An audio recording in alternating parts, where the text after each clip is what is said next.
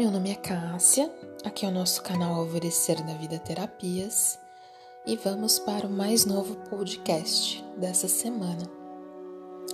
Semana essa com intensos movimentos astrológicos, na verdade, maio inteiro. Né? Cada semana eu vou trazer para vocês quais são as questões aí desse mês de maio.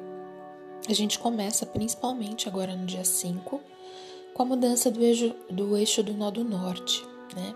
Que é um ponto que fala do nosso propósito de vida, de onde a gente se realiza de verdade, né? Mas que exige que a gente saia lá da nossa zona de conforto, daquilo que é conhecido, né? Que é o nó do sul. O nó do norte, ele indo para Gêmeos, né?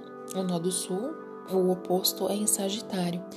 Então é um momento aí da gente reavaliar as nossas crenças, filosofias, nossa religião, nossa espiritualidade, nossos sonhos, né? E buscar uh, poder ir para um lado mais prático da vida, né? Que consegue viver e conciliar as dualidades da vida, do mundo, né? Mas uh, de uma maneira uh, que se movimente mais com leveza, com alegria, né? Uh, então, só ter atenção aí para não cair na, na superficialidade uh, de que às vezes gêmeos nas informações acaba uh, fazendo, né? E sim a gente buscar olhar para as emoções, para os sentimentos com mais fre frescor, né? Com esse lado mais infantil no sentido de pureza, né? Porque o, símbolo do signo de Gêmeos lá são duas crianças, né? Então, ter esse olhar mais inocente, tá? Esse trânsito ele vai durar aí por volta de um ano e meio. Então, ele vai servir para a gente se libertar, né? É, em relação às, às prisões mentais e responder a pergunta, né? Quem que eu sou realmente, né? Uma vez que o Nó do Norte ficou aí quase um ano e meio em câncer, né? Pedindo para a gente direcionar nossas energias ao que era familiar, ao que nos nutria, né? Depois de toda essa é, reavaliação, né? principalmente depois desse período de quarentena, né? Onde muitas pessoas aí tiveram uma convivência forçada aí com, com muitas pessoas, né? Então, assim, quem que é você depois disso tudo, né? Quais são os meus valores, as minhas crenças? Isso é meu, é da minha família, né? Então essas reflexões vão ficar muito fortes, né? Esse movimento ele acaba sendo impactado também pelo movimento de Vênus que vai que, que já está em Gêmeos e vai ficar retrógrada é, dia 13, né? De maio até 25 de junho. E que todos esses questionamentos que a gente está falando, eles também vão tocar aí a área dos relacionamentos, das finanças, porque é, Vênus também fala de dinheiro, né?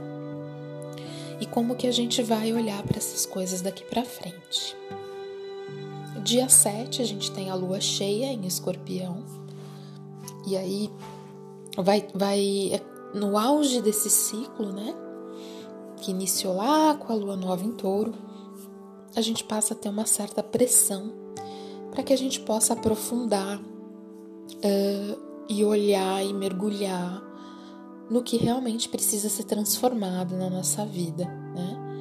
Uh, sobretudo em relação às nossas sombras, nossos medos, bloqueios, a tudo que está reprimido, tudo que está oculto, né? Escorpião, é lá é, os, é, tem a fênix como símbolo, né? Mas também tem aquela questão lá de ir pro lodo, né, e ver o que que levanta dali depois, como a flor de lótus, né?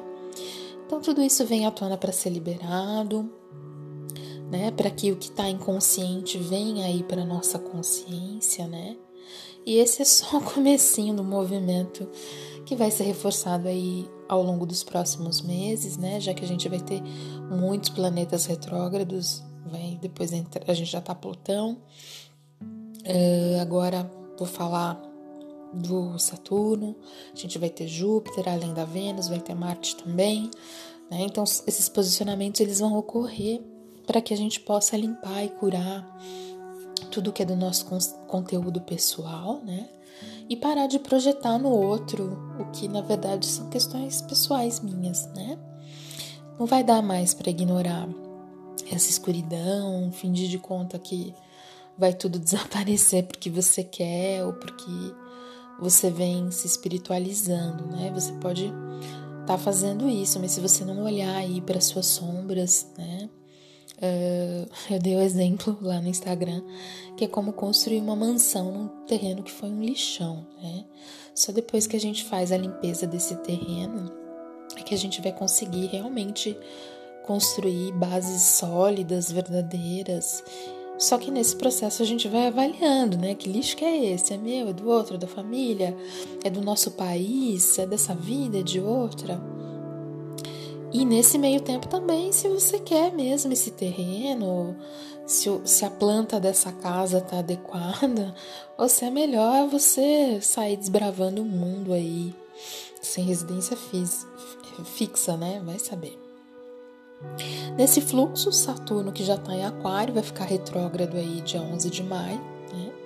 E Saturno é conhecido como setor do é, senhor do karma, né?